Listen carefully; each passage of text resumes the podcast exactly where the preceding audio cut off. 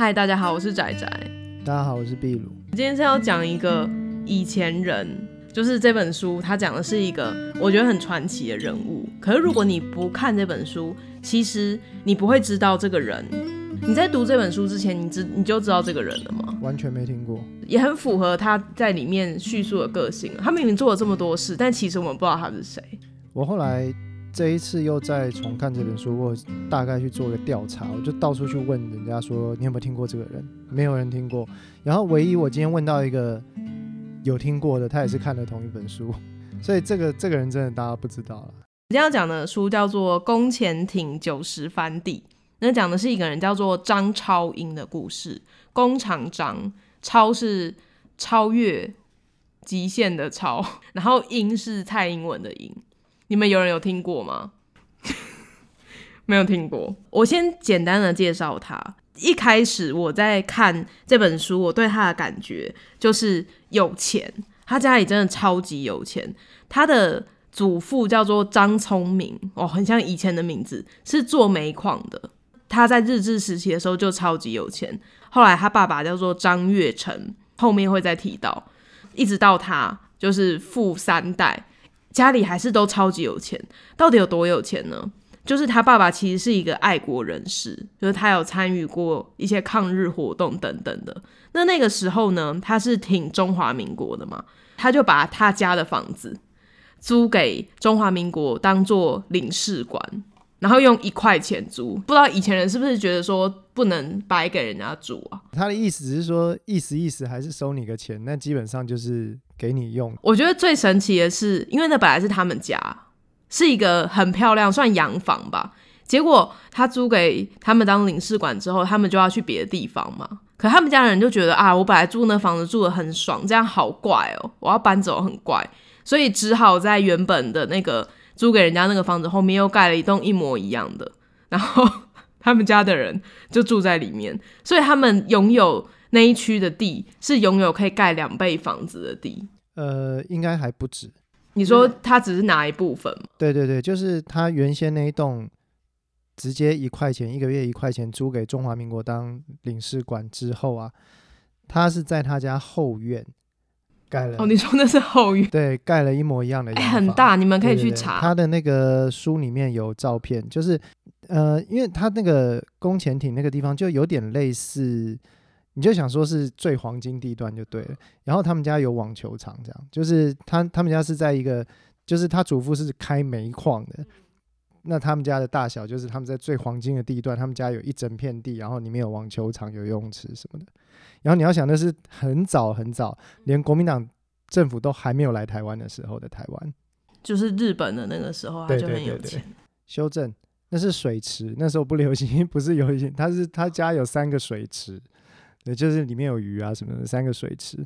然后宫前町是现在中山北路锦州街跟民权西路那一带，可是你应该不知道在哪里。没有，我知道，就是以前的老台北 有分那个城，哦、对对对，就我们不是有北门、东门、南门，嗯、城门内的是有钱的，对，外面是乡比较乡下。现在还在讲天龙国，以前的天龙国更小哎、欸。对啊，对啊，就是因为现在也有东门、北门什么什么，那就是台北城内这样子。哎，对啊，那他们家就是一个，就像一个别墅一样，它里面盖一个洋房那样。可是那时候是一九大概一几年、二几年的时候。他后来有两个洋房，因为一个洋房租给别人。哦，真的超有钱。然后他盖那个楼啊，花了一万块。一万块是什么概念呢？就是那时候一般人的月薪是十块钱到二十块钱。对啊，我们就说十块钱嘛，那那时候十块钱，假定现在变五万，好，就乘以五千倍嘛，那就是一万五千万啦。对，就像他，我记得他说老师好像是十块还是二十块，你这样一讲，我有想起来。你知道为什么我没有那个感觉吗？因为他在书里面讲，就拿了一万块出来盖了一个房子，那 是轻松的。那个有钱的感觉啊，我这样讲算是比较具体的，因为我们在刚开播之前有讨论说要怎么样让大家一听就觉得他很有钱。你在看那本书的时候，你会发现他的那个对事情的态度，因为这本书是他口述，然后有个人帮他写，嗯、他对事情的态度，就像我刚刚讲的，他说一万块拿出来盖房子，这事他觉得没啥。对，我觉得这是最有钱的地方。对，对他没有那个概念。对，就像这边有写啊，他说他爸爸是家里面的独子嘛，然后那时候一般人的月薪三十元算是很好过的。然后他爸爸零用钱每个月是一百块，然后还有他爸爸在念书的时候啊，他上下上下课是有黑头车接送，然后他有秘书，就是你有一个同班同学有秘书的概念。我们等一下会讲他长大之后很多觉得没有怎么样的事情，但其实非常厉害。一般这样看就觉得哇，小时候这样子就算很厉害，也是变成有点像公子哥的感觉。但我觉得他完全不是走那个方向。我觉得是他的祖父祖母对他的教育，对，就是他们很宠他，可是他们不是那种。呃，我觉得那样这样讲，就是有一种有钱是是那种士绅阶级的有钱的概念，送小孩去念最好的学校，然后基本上对小孩虽然很放任，但是不会让他去做坏事。然后你往来的人，他都会去往来一些，就是真的也都是很上层这样。嘿，所以就是一个有点像美国人那种 old money 的概念，它是一个。贵族阶级，他不是暴发户，有点类似这样的概念。然后他交往的人都是贵族。是你有钱的时间够久，就会慢慢变得有品味。你要说暴发户，其实一开始很多人都是暴发户。对啊，对啊，都是啊。可是他祖父其实就算是蛮有远见。他那祖父那时候其实主要是学日本人的，因为他祖父发迹是因为他在很早就去学日文，然后接下来他去当当时的日本律师的翻译，所以他借由很多这个法律事务的处理，他其实开始了解中日之间的啊，不台日之间的关系什么。什么？然后接下来让他抓到很多的机会，才发展起来。所以他祖父事实上应该是一个非常聪明的人啊。嗯，开三个煤矿，哎，真的是。他们不后来不是有代理一些外面，他跟日本有合作嘛？他们的合作对象一个大企业是日本的三井，哎，对啊，三井超级有钱。我们那时候去日本最喜欢的就是去三井博物馆，因为他会把他家里面的藏品拿出来展，然后他可能就说我拿一部分我的那个什么，例如说能剧的面具，然后就。超多展什么能剧面具啊，然后还可以换展，再换又换茶碗，什么鬼？卡欧说，这一种家族就算没落也会过得很讲究。我觉得你应该有想到莫斯科绅士，对不对？就是他已经从以前就很一直持续是很富有，过得像贵族的生活。就算没钱，他还是会让生活过得干干净净、舒舒服服。对，就是他有一个风度的那种。我们等一下会稍微简单的讲一下啦，不会讲的很细，因为我们希望你们去看书。会讲他的生平，然后你就会想说，哇，这件事发生的时候他在啊。差不多从他开始进入新闻局，然后派驻纽约，接下来派驻到日本，在那么长的从蒋经国时代到后来李登辉时代里面，几乎每一件大事居然都跟他有关系。我觉得我们有一件关于张超英很重要的事情没有讲，就他很帅。对，大家可以去。搜寻张超英三个字，找到老老的也是帅的、欸嗯，对，我觉得很厉害，他是，他是真的是很帅。可是他，我这样是不是不对？嗯，我觉得他爸爸很蛮没有那么帅。他爸爸有一点那种骨骼清奇那种感觉，很像他们说他很像一个什么呃苏联的一个政治人物嘛什么的。可是他他很帅，因为他是公子哥那种帅，他看起来就是从小养的非常好，然后。无忧无虑那种，我知道要怎么讲，他很像那个强尼戴普在《莱姆酒日记》里面那个记者的感觉，有有钱版，对对，那个记者是无拘无束这一部分有像，但是那个记者太穷了，对，把那个记者再加上超有钱，应该就是他的感觉。读墨现在在历史马拉松，然后历史类书籍两本打九折还八折，我忘记了。他的这个作者叫做陈柔静。我觉得他写的蛮好的。那他另外呢，还有一本是在写说台湾啊，接受西方的文化的历史。就例如说，什么时候有电灯，什么时候有水泥，然后咖啡厅等等的。我觉得你就可以买那两本，刚刚好。我觉得要讲到张超英这个人，去提到他有钱这个背景的时候，应该是说，呃。有钱这件事情，可能对于不同的人以及不同的家教或是怎么样，可能会有不同的效果吧。长大，那有的当然就是有钱，长大以后就是玩车玩女人嘛，要不然就什么，那或者是呃去赌啊，或者是跟道上就是有点关系，就觉得诶，就是怎么样怎么样这样子哦。但是呢，像他虽然说他到他那一代就是有钱的第三代嘛，我想也应该跟他们家自己。的这种家风是有关系，就是他们把他养成一个其实是教养非常好的公子，所以公子这件事情是真的，就是他们其实是很有理想性的。但是呃，比如说他里面提到他父亲，他父亲就说，有人去批评他父亲，就说哦，他如果哈他不是那个公子哥的个性的话，他就会是一个很好的革命家。这样子。因为他祖父这一代是有钱的嘛，那他父亲呢，那时候在日本求学的时候，就是呃算是抗日，就他认为说这是中华民族这样，所以他那时候是非常挺中华民国政府的嘛，而且。因为家里这个几乎无限制的这个经济援助，所以他有很多钱可以让他在海外去搞抗日运动。他这个个性就是说，他其实是有理想性的。他不是说我今天有钱我就去吃喝嫖赌或怎么，他是有一个理想性，然后他把他的钱，然后要拿去做革命这样子。所以他是一个有理想性，只是他的性格，就是他父亲的性格本身就是一个公子哥这样。所以，呃，那另外一个背景是说。这个是一个讽刺啦，就是说，因为毕竟他们是台湾人，他们是以呃台湾人的福祉去出发的。那后来。国民党政府来了以后呢，他们就略略有点感觉说，国民党政府似乎跟他们想象的不一样，就是跟当时很多台湾人有一样的感想嘛。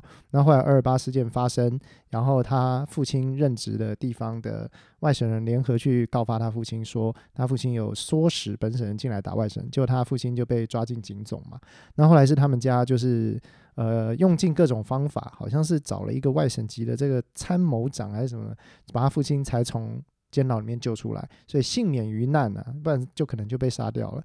但他父亲此后就是不管这些事情，对，就是避居于他的书房里面心碎，这样觉得说他一直想要抗日，一直想要追寻的这个中华民国政府，原来是二二八这样子的政府。虽然这样有点不礼貌，但我觉得这其实有点是公子哥的个性。被关起来，然后国他就觉得我国家怎么会这样对我？对，然后他就是居然就什么都不管，是不是？对，他爸后来就再也什么都不做了。会提这个也可以牵牵到后面一件事情，就是说，其实呃，张超英的这一生哈，他的这些攻击啊，其实跟他家的财富的关系，他并没有直接用到他家的钱，因为她丈夫不管事之后呢，后来就有一个继母嘛，那继母就是一直在掏空他们家，所以张超英本身其实是没有拿到什么钱。这样子，那他主要去东闯，除了他自己的努力以外，真正用到家里的，我觉得是他带在身上的东西。就是第一个他，他呃，当然家里的人脉，他小时候认识的人有差。第二个，我觉得主要是他家给他的教养以及他的家风，就是说他带在身上是一种不计较的个性，因为他什么都有了。他从小长大的这这，就像这个呃前面的序里面琉璃儿讲他，他就说。他的这种余裕啊，就是从小是一个什么都有的公子哥才会有的余裕，因为他什么都有了，他什么都见识过了，所以他不在意，他不需要那些东西，他不需要人家肯定他，不需要名，不需要利，他不需要从中间赚很多钱或怎么样，他不求，他只求他做到他想要做的事情，所以他一生他是没有加入国民党，然后他从来也没有居功，很多他做出来的大事哈，那个。这个这个这个公鸡被人家冒名拿走，他也不在意。那有人骂他什么，有人说他好什么，他也都不在意，他就做他自己要做的事情。对，那像我们有提到说，他不是在经济上，其实后来没有靠家里嘛。那他在呃帮呃国家做外交啊。帮忙这个公关就是新新闻局嘛，因为他是那个新闻局的任职人员，他有去招待一些国外朋友的时候，他是自掏腰包，就是没有办法申请公费嘛。那那个请的时候，那个东西都不会差啦，所以那时候他经济已经困窘了，但他请他是自掏腰包去请，因为国家给他的钱其实是很少。然后那他哪来的钱呢？其实是他太太那时候 就是外面工作什么，就是对他太太那时候后来。好像去修了一个图书馆还是什么的，所以很多钱是他太太那边来的，所以他可以不计较到说他愿意为国家做事是自掏腰包的做事，而且他不是一个有钱人的自掏腰包，他是那时候他其实已经没什么钱，但他自掏腰包这样子，所以他的这个我觉得他家有钱对他带来的影响是一个是一个他的高度，你知道，就是他真的是开阔，他什么都不在乎。我那时候其实。看完第一个感想，我是跟壁如在讲说，人家都说有钱才有办法善良，但他这个人就是有钱过了之后，他不仅是善良，他还就是什么事情他都可以这样毫不在乎的去做，其实很厉害。但我有一点不赞同你说他完全没有靠家里的经济，因为我记得他好像不知道去纽约被派驻到哪里的时候，有一次他是想要。带着小孩到搬到大一点的地方去，然后那时候是没钱的。结果他说，突然他们家有人联络他说，有个人谁死了，哦、对对对，然后对有个遗产，问他那份要怎么办，然后那份竟然够在那边买房子。对对啊，所以也没有完全。也是这样才碰得到。对啊，对啊，但嗯，对，这是他因为他的家族得到的，对，只是他，呃，就是以他的背景来讲，他从家里实在是就是也没拿到多少钱啦，应该可以这样讲，对。可能他们的百分比虽然很低，但还是有，就不小心拿到一个。对，我觉得也不能完全否认说他就是你也要有钱才能受那样的教育嘛，然后认识人脉也有很重要啊，对。像他后来有招待辜振甫嘛，他说辜振甫很熟啊，以前小时候都怎样怎样，就是。对啊，还有那个什么辜宽敏什么，就哦小时候都一起玩啊什么的，所以对。然后那他其实嗯，我我稍微讲一点这个前后的关系哈，就是说造成他这个个性哈，是他小时候，比如说他认识那个当时的台湾首富嘛，叫林雄珍嘛。那林家花园的，对对，就是林家花园的林家林雄珍，那个是当时的首富这样。那呃，他后来他的祖父有跟林雄珍一起去筹备那个华南银行了。然后他祖父是呃华南银行的董事嘛，对，但他他小时候林雄珍死掉，好像因为脑溢血还是什么事，就突然就死了。然后后来又有人突然冒出来争产什么什么。他说他的幼年经验让他觉得说，这些有钱人就是说死其实也就是死了这样。那他觉得说钱财这些东西就是虚无的。他说他觉得你要怎么样花钱才是人生更重要的事。你要让人生有意义，你必须要知道如何花钱这样。你看这个也要有钱才能去想如何。这个体验不是我们随便可以有的。他还有提到一些事情，就是比如说他祖父祖母给他的家教，那他祖母是虔诚的基督徒嘛，那他祖母就有教他说，就是凡事不要去计较。他说，如果你有这些东西。好，能给予别人，那是因为我们有福气才能给给别人。那如果能让别人占便宜，表示我们拥有这些东西，人家才会占占我们的便宜。所以这些事情都不要计较，这样子。那从他刚开始工作的时候，其实就已经有类似这样的事，就是。他其实也是很神啦。他那个时候念书的时候，他应该是在三个地方念过书。第一个在台湾念书，那台湾念书的时候碰到一些鸟鸟的事情，所以那个经验不是很好。这样，但他后来去呃有一段时间，他是待了日本，去有一段时间在日本念书。然后呢，最后又呃诶，后来去了哪里啊？哦，后来去了香港，他在香港也念过书。那他在日本念过一小段小学，然后接下来去香港再念中学，然后最后又去日本。在这整个嗯。他念书的这个历程里面呢、嗯，其实前面的很多经验对他来讲应该都是比较负面啦，尤其在台湾念的时候。那有一个是开了眼界，是他去香港。那他去香港的时候，他又自己花钱哦。去找美语家教，好像找了三个还几个忘记了哦。然后其中有一个是算是官夫人吧，贵夫人，外交官的对对对对，然后就教他非常让他开了非常多的眼界，这样，然后就是告诉他很多那种呃算是品味吧，对不对？古典音乐啊什么，给他很多的素养。然后你知道这个这个学生呢、啊，他居然就是可以很高兴，然后就说他要请他的老师吃饭，然后可以去很贵的餐厅吃饭，这样就是。所以他这个整个养成的这个过程之中啊、呃，第二个就是去了香港之后，最后让他又开很多眼界，是他在日本的最后在日本的这个求学。那当时的日本是洋化嘛，所以他就是从日本他也接触到很多西方的文化，这样，然后就是整个给他呃有这样子的一个养成的背景。哎、欸，可是这是他口述的，会不会有的不见得是他讲的那样啊？他其实太有名了。所以他口述出来只是说他现在自己去讲，但是他其实在没讲的时候，那几个圈圈里面都知道他。事实上，在他出回忆录之前啊，不是就有好几个人说日本啊，而且是日本人跑来跟台湾人讲，他说你们要写张超英的事情啊，你应该把台日关系分成张超英时代跟没有张超英的时代。我觉得我大概算是这样提了他的一个背景的养成嘛，就是说他不计较啦。这个人做事他是不计毁誉嘛，不计较。那接下来可以讲一些他的这个呃历程啊，哎，啊、呃，我看一下他最后念书是在哪里念呢、啊？好像最后是待在日本吗？你说哪一个时期？呃，最后完全部念完是，因为他后来是回台湾做事嘛。他后来在香港，我记得他好像去日本之后发生一个事，他就决定要留在日本念。对，但在之后是在哪里？啊、好像是他本来要去美国的大学啦，结果他说那时候政府很奇怪，一定要叫他回来那个哦，因为他是明治大学，然后他申请美国的耶鲁大学的时候啊，那个台湾政府一定要叫他回台湾才给他那个签证啦。所以那然后他就想说，嗯，因为他在那个日本啊拿不到没有办法直接拿到护照嘛，所以他就只好放弃赴美留学。那他回来的时候，其实他很直接，只是看到一个什么留学生回国服务的。办法，他就照着那个看法就进去了，就回来了。但是回来以后，他发现好像台湾的状况不对，因为他原来是在日本嘛。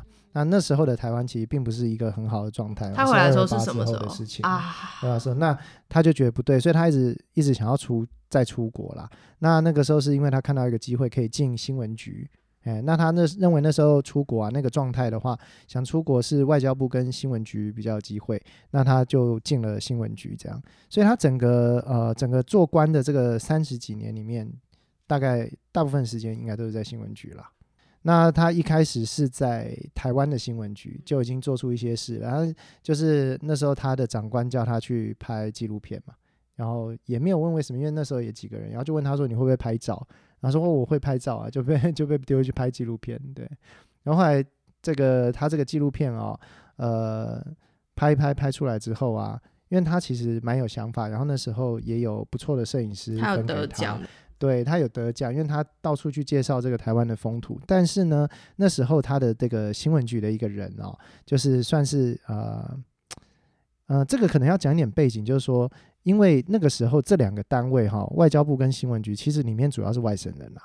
那那个时候他以一个本省人去加入嘛，那他得了这个奖之后呢，有一个他的算前辈吧，在刚好在国外深造，结果呢就要求说，你这个纪录片啊，明明是你拍的，但是呢导演挂我的名字，原因是因为他在。国外念书的那个硕士论文啊，他想要用这个，所以就是说，等于说我念这个，然后我就说，哦，你看我拍了这么厉害一个得奖的纪录片，他可能比较好拿学位。然后张超英这个人就说，好啊，他就是完全没有反对，然后连介意都没有。他拍了一个东西，他觉得他的目的是要介绍台湾的美好，他达到了。那人家要把他的这个呃名誉这样抢走，他也不在乎。他说，那你就拿去。所以我我我要讲这个事情是跟前面的东西连在一起，就是说这个人他真的是。他没有在计较这些事情的，这样他不需要这些。这样串起来真的是从他小时候的生活，因为他从来不需要跟人家争什么，然后再加上祖母跟他说不要跟人家计较，对对，对，加起来他在这时候这样好像很合理。对，呃，就是我们不要流水账去一件一件讲，我们大概是估一些区块。那因为。这些精彩的东西其实主要是在书里面嘛，只是我们大概知道说他一开始是在新闻局，那他跟后来跟陆以正很好，陆以正是其实是一个很有名的那个大使嘛，那后来他就跟陆以正去了纽约，所以台美断交的时候，他其实是在纽约的，而且因为呢，他跟美国的一位主播关系很好，所以他是优先得到台美要断交的消息，所以他提早了八小时来通知台北，也就是说，我们预先知道台美要宣布断交这件事情。然后有八个小时做反应，其实是张超英做到的，是因为他有有这个关系。那后来，那因为这个断交之后要退出联合国啊，断交啊什么时候？那我们在呃台湾在纽约就不好了，在美国就不好了，中华民国啦，在纽约就不好了。那呃他后来就一就是本来是可能就要回国了，或者是怎么样，但是后来就这样又又被新闻局又派到了日本。这样，那尤其他在这个美国的途中啊，呃，这段期间啊，他还有去跟当当地的这个台独分子也有联络，所以这是一个很神奇的地方，就是说他是一个公务员，以公务员的身份，如果说今天真的有人要弄他说他跟台独分子交往的话，其实可能是会有问题的。可是其实像张超英，他就还是去跟这些台独的人士就是有往来。那当然也是因为他他的背景啊，他整个台湾的士绅的这个背景，所以他当然是认识。哎，那呃，顾宽敏有问过他说，那你要不要做台独？那他说不要，但是我该做的都会做，只是说你现在把我这个身份就是讲那么明台独的话，这可能没有什么好处啊。哎，所以他是没有说真的是宣布说他是台独，但他跟他们就是有很深的关系。这样，我觉得这也是张超英蛮了不起的一件事，就是。他为台湾做事也包括了支持台湾独立这件事情，但是他从头到尾没有加入国民党，又为中华民国政府做了那么多事情，而且他也没有真的因此而被搞掉或者怎么样，就他顶多就丢官了，但他没有真的有牢狱之灾那种。而且刚刚壁如在讲说他跟什么台，他没有要做台，但跟台独分子接触，我就想到他其实在这中间，他帮了。在台湾不是都很喜欢分说你是蓝色还是绿色啊？然后你支持哪一边吗？他在这过程中，对他来说，他都是觉得帮助台湾。他其实同时和很多不同阵营的人，就是我们现在台湾分的这种阵营的人合作。他就是觉得那个事情是他应该做，他就会去做。而且，因为我就是因为你说是因为新闻还是什么地位的关系，他在他的那个自传里面呢、这其实还不错，这个可以鼓励你们去看，有点八卦，他就会毫不留情的去评论他跟那些政治人物接触的感想。对，因为他现在就是他也可以讲了嘛，到这个时候，他而且我觉得他的观察是很有意思的，就是他通常评论这些人都是几句话而已。这个他碰到陈文茜的这个时候是在。呃，他第一次离开东京新闻处的时候，那那个时候的原因其实是功高震主啦。那我们之后也可以，我们等下也可以提一下那个原因了哈。但总之时间点在那个地方。那他整个职来是他先在纽约嘛，然后后来去了东京新闻处，然后东京新闻处。有一次是退休，大概六十岁的时候退休，但是之后呢，李登辉当总统，李登辉当总统之后呢，呃，很注重台日关系，当然了嘛。那有人就去跟他推荐张超英，说这个人哈，他已经退休了，但是你可以问问看他愿不愿意再出来，这样。所以他是后来在第二次再去当东京新闻处的处长，这样子。所以他整个职业生涯大概是这样。那在中间呢，这个他呃。退休的那个时候呢，他有去经营一个影视后制公司。那他跟这个台湾同乡会啊什么的都很熟嘛，所以有人就介绍了一个年轻的编辑小姐要学电视的制作，因为他那时候是在做影视制作的公司嘛。那这个年轻小姐就是陈文茜，他觉得陈文茜非常的聪明，好，跟他简报一些台湾的政情啊，条理很清楚。但是呢，嗯、呃，他上班有时候会迟到，然后有时候呢就会突然请假。他说呢，他一下子说身体不好，一下子说肝不好，让他就是不忍苛责啊。然后过了一阵子呢，当初介绍陈文茜加入的那位先生呢，又打电话来拜托张超英说，不要让陈文茜太累，他身体不好。这样子过了半年呢，他有一次呃想要。请陈文茜去帮他剪一位牧师的纪录片的毛带，想要学，想想让他学剪接啦。结果呢，陈文茜后来就过了几天就把袋子还他说，这个东西太烂了，我不能剪，我没办法剪这样。然后他就说，我觉得他有一种以柔弱的面具博得有利情势的特殊能力，我觉得很厉害。就是大家可以去想一想这件事情。我觉得就算到现在，他的形象不是那样子，在不是书里看到那样子，可是这句话还是可以用。他里面讲的每一个他碰到的人，我个人都觉得那个话到现在都还是可以用。尤其我觉得他跟宋楚瑜非常好，然后他其实也是因为他跟宋楚瑜很好的关系，后来。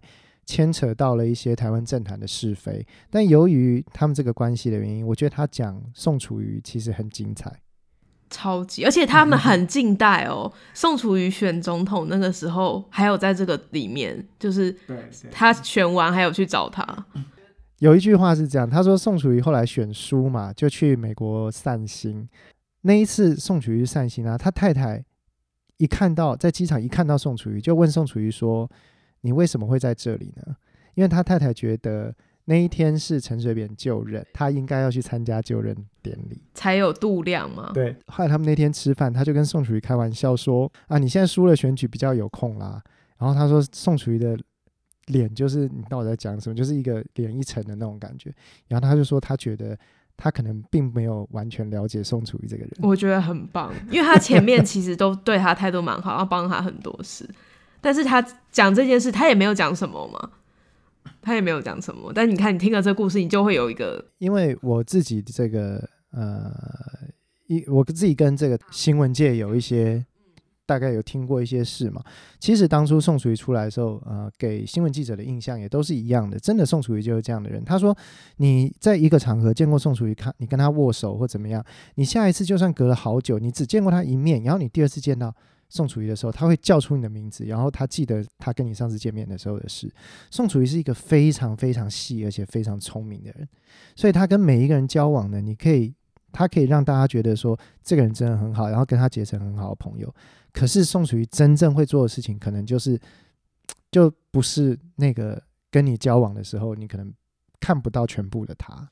可是我觉得另外一个程度来讲，也表示他们很好。对啊，因为他在他前面不是戴着面具，他在他前面那一刻，他其实是自己 突然自己跑出来，对 对，所以这个这个很有意思，对。然后他聊李登辉也是一样，真的，如果想要知道这些事，就喜欢听这种的，我觉得真的可以看，很厉害。因为李登辉的更细，就是你要去看他跟李登辉，他还帮跟李登辉那本自传有关嘛，对啊对啊。然后在那过程中，他跟他相处，他去形容他是一个怎么样的人。但同时，嗯，他也有一些看法，对啊，我觉得很有趣。其实他的这个人生也实在是太精彩了。像我们刚刚有提到说，呃，断交的时候有他嘛，那后来他去了日本嘛，那一开始国民党可能跟只有跟呃产经新闻比较好，对，但是他跟那种真的比较有权威的朝日啊，还有那个读卖什么都没有很好。那这些线呢，全部都是张超英一个人跑出来的哦。但是呢，他跑来跑去，他其实也没有当上新闻局局长，从来没有他。一开始就是一个什么处长啊，然后开始是一个组长啊，就是从组长升了处长，就这样而已。然后这官职的那个大小都没有变。但是他后来做到一个什么事呢？就是他跟这个新闻局长宋楚瑜熟了之后呢，他做到一件事，就是当年宋楚瑜见到日本首相中曾根康弘这件事情是他签的。对，因为那时候其实台湾跟日本的关系并没有这么好的，那个是大概蒋经国时期，尤其又是这个呃新闻。怎么讲？他又是新闻局长，就是宋楚瑜是新闻局长。那呃，整个国民党的氛围，就日本对国民党的氛围，其实是一个就是落后的地方，也不太能说错啦。一个高压的政府这样，所以这件事情是非常难牵线牵出来的。但是算是张超英自己一个人去拉线拉出来。但是呢，呃，那个时候他的老板啊，新呃东京新闻处的老板叫做马树里，其实也可以查一下，这也是一个名人这样。那中曾根康弘那边呢，他就是有要求说，你要绝对的保密，就是跟宋楚瑜在高尔夫球场巧遇这件事情要绝对的保密。那所以他连马树里都没有讲。那最后就变成一个状况是说，马树里本身就是在东京的这个新闻处的长官，他见不到，但是他手下的人去安排新闻局局长见到了首相，然后从头到尾马树里不知道这件事情。所以他这个就是很明显。他自己也知道这样子马树里会不高兴，可他觉得这是为了台湾好，所以他就做了。那做了之后呢，但也不意外了哦，中间就有一些事情发生，什么时候，也就是造成他后来离开了这个日本。这样，那离开的时候，他还有写一段，他写说这就像樱花一样嘛。对，你要是讲没有，我要说这是我整本书里面印象最深刻的时候，就是他这个是他最实际的，真的他觉得他是为了台湾好，然后他没有考虑到说。或许有啦，应该不能这样说。但他还是决定要做。这样做下去，这一切的后果，他在书里面也有讲，说他们是要在某个地方一直等，然后如果下雨，对，就没了。对，所以那是一个非常重要的瞬间，但那个瞬间对他其实不见得是有利的，但他愿意去创造这一个瞬间。对，我觉得。而且钟镇跟康宏后来自己主张，自己提议说我们合照嘛。那张照片实在太有名了，就是那个算是对日关系的第一次大突破，当年是非常大的新闻，就是宋楚瑜见到钟镇跟康弘这件事情，那算是台日关系的一个突破吧。对，所以他第一个是他是他是把这个整个新闻媒体正常化，跟各个大报产经啊啊不，除了产经以外，因为当年国民党问题就是他只跟产经嘛，那呃后来是读卖啊朝日这些东西他牵出来，然后第二个是见到首相。然后他自己写这一段，他说日本人觉得樱花最美嘛，因为樱花樱花在盛开时节，春风一吹就散落如雨，生命就结束了。他说他觉得也是这样，他在一个没有邦交的日本啊，有与首相建立关系，然后不到五年之间新闻关系正常化，他觉得他就是像樱花一样，可以是他离开的时候了。这，真的好美啊，这个真的很感动。他真的是公子，他 再听一次还是觉得好感动。可他不在乎，你知道吗？他就是我这个官我不做也没关系。那是他的生涯，他的生涯就这样在那个樱花上这样子对，绽放没有人知道他是谁，就是那些合照里面，他就就是都有他，你知道，都站在旁边，你其实你去看那个时期，所有日本重要的事情，什么孤政府什么，旁边牵手都是他。这还蛮妙，因为它里面有放很多照片，然后就想说这是一个很重要的历史事件，但它就是很像那个什么，对啊，就那种都会在照片出现的，对对对对，那你不知道他是谁？那种历史事件中日本发生的重要事件，然后旁边都有他。这段我真的非常非常喜欢，自己这样子想，然后他做了，对，而且他也不是一个弄得好像是说他故意摆出一个什么，他是真的不在乎，对啊。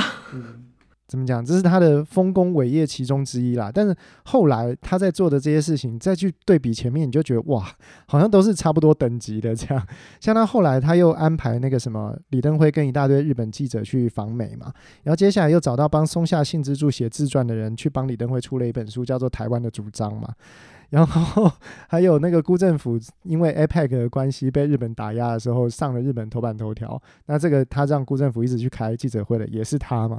就是都是他。看这个的时候啊，你看着他讲，他在讲他的故事，就是其中一个视角的历史。嗯，而且是至少我啦，我不知道我历史的东西看的够不够多，是我没有看过的视角。啊，因为你你不会从他的这个地方看这件事吗？对，也只有他可以。他觉得怎么样，他就会直接讲。他是公子，他没有在怕的。他觉得这个人其实怎么样，他就会把他有点轻描淡写的讲一句话，但就有一个意思。他让我理解到说，当然我们知道他的家世是很厉害的，然后他获得的教育也是很厉害的，然后呃，他的人脉什么都很厉害。可是这个事实就是说，他利用家里的资源其实没有想象的那么多。这件事让我觉得。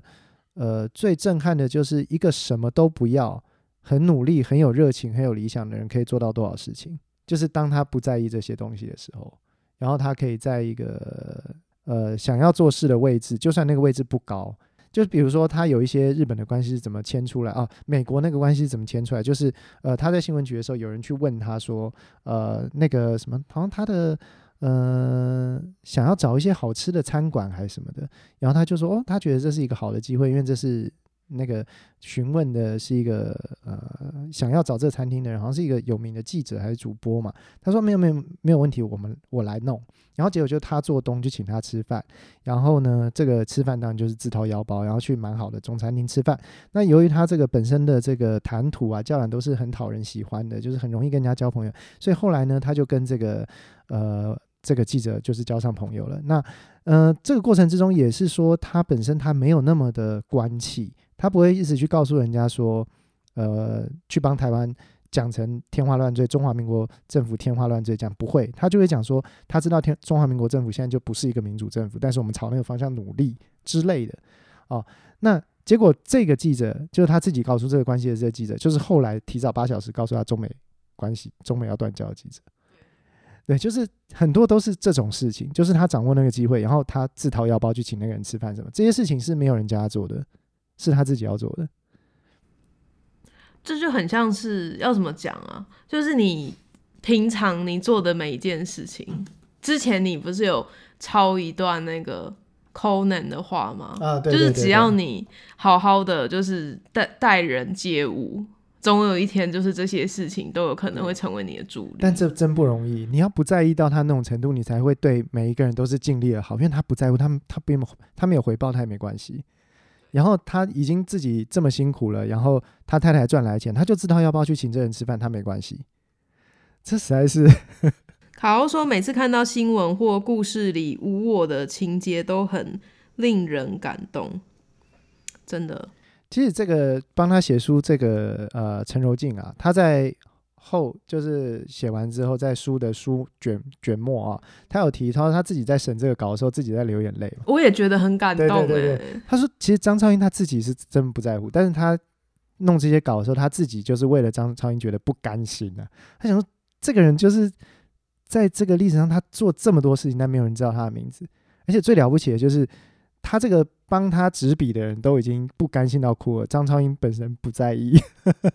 他后来是退休了以后，又去学学什么开小飞机啊，什么什么。然后他自己做生意，小生意也做得不错。然后他自己的儿女什么在美国都发展得很好。然后他最后就是呃，又去学开飞机啊，然后就是在天空中自由自在。然后好像在两千多年的时候过世嘛，也活到蛮老的这样。你看这个一生真的是没有话讲。而且那时候他因为得罪人，所以就是从日本的新闻那边被弄出来。对对对。后来人家好像找他回去帮忙，他就又回去。对，他就回去啊。对啊，我觉得很了不起耶。机会帮国家做事，他就回去啊，也没有生他。要要怎么样才能够 养出这样的小孩？我自己已经不是这样的人了，没有用了。要怎么样才能够有这样的小孩啊？我觉得理解到说人生必须去抢，然后才能得到一些东西，然后没有那么。有有这种需要的感觉，有亏欠的感觉，就就没有办法像他那样。这太难，你要不这样太难。大家都是很努力的活着啊。对啊，他都可以，你知道？很棒哎，因为我刚刚问说，大家知道张超英是谁吗？没有人知道。可是现在你们现在都知道张超云是谁，而且你们马上就要去买他的书了，叫做 《宫前亭九十番地》。封面是他很帅的照片，里面有很多他出现在各种历史的里面的照片，还有他家。你们在最前面就可以看到他到底家里有多多大。啊，他去日本的时候不是说日本战后嘛，日本同学都没有钱，然后就穿那种高校制服就很穷的去。上课嘛，然后他说他去日本本土上课的时候都没有被歧视，然后他天天穿西装上课这样，然后什么买全台湾第一台红色速克达，然后那时候警察追他要骑铁马，脚踏车追不到他，到。其实没有法律可以罚，因为没有速克达，没有速克达，就进口了一台车，台湾第一台台红色速克达这样，就是他干的都是这种事情。的。哎、欸，这真的很好看，而且他是六十个故事还是多少吗？不会说一次很长，六六十六章吧，六十六节对啊。而且大家买《宫前艇》这本书，我们是没有抽成的，这样子。有读墨可以抽百分之三，超少。我本来想讲说，我们也是像樱花。你少一边 屁啊！没有没有，我我没有那么那么多，我没有樱花，我不是樱花。已经下单二手书，我觉得这个买实体的我也很推荐。我觉得有一件事我刚刚一直想要提，但我没提，蛮可惜的，就他太太。他太太是严千鹤嘛，也是大户人家之女嘛。其实严千鹤是一个非常厉害的角色。第一个就是他其实一直在支持他先生有赚钱什么。第二个是严千鹤在有一次接受访问的时候，他好像是在台美断交的时候，他接受访问，他说也许这也是一件好事，因为这样子台湾就独真正独立于中华民人民共和国之外。然后他认为不论如何呢，台湾未来的命运应该由什么？当年应该是一千六百人。一千六百万人还是一千八百万人决定，而不是由中华人民共和国或者是美国来决定。这句话在我们现在听就觉得当然啊，本来就是这样嘛。但两千一百万人决定啊，但你要想那个是什么时候？而且他是一个就是一个小官，一个小公务员的太太说了这个话。就他说了这个话以后，因为张超英本人的这个表现实在太好了，所以大家都想帮他圆哦，啊，就是跑到他家就会问他说啊。当初可当时可能是一时这个讲错话了吧，还是怎么样怎么样？结果他太太就说没有，我当时就是这个意思。然后下一句话就说你要喝咖啡吗？很棒。我觉得他太太其实真的也是一个豪杰，他真的没有在怕，他就讲了。但因为他太太也是某些程度上背景跟他没有差很多。对。然后他自己的回答是：呃，我太太那边那时候我人也不在，所以我太太要讲什么我也没有办法控制。那些意思就是。我没有要理你的意思，我没有要修正这句话的意思，所以以那个时空背景来讲，其实他们是很很赶的。我觉得他的故事真的是很棒的故事，而且真的不会太难。嗯、你们如果平常没有读那么长的，可是我会觉得，就是我尽管这么佩服他，但我自认为我大概做不到。我我没有，从来都没有觉得我会做到。我如果拍了一个纪录片，或者是任何一个我的作品，然后要得奖了，然后有人说：“哎、欸，我硕士论文要用这个哈，你那个导演名字给我挂。”我应该无法。哇，所以就没有像他那么厉害啊。一般没有人特别讲，其实不会想到去、嗯、认识他很好吧？认识他不错，是个可以知道一下的人。大家要让我休息了，那我就要关台了，因为我们这个是会剪成 podcast。然后也希望上了之后你们可以再去听一次，或是你现在如果就觉得很好听，现在就可以去 Apple Podcast 给我五星好评。感谢大家的收听，我是仔仔，我是秘鲁，我们下次见。在家是宅宅，出外是个女孩，闲聊生活可不喝酒，样样把手机打开，有个女孩，傻傻女孩，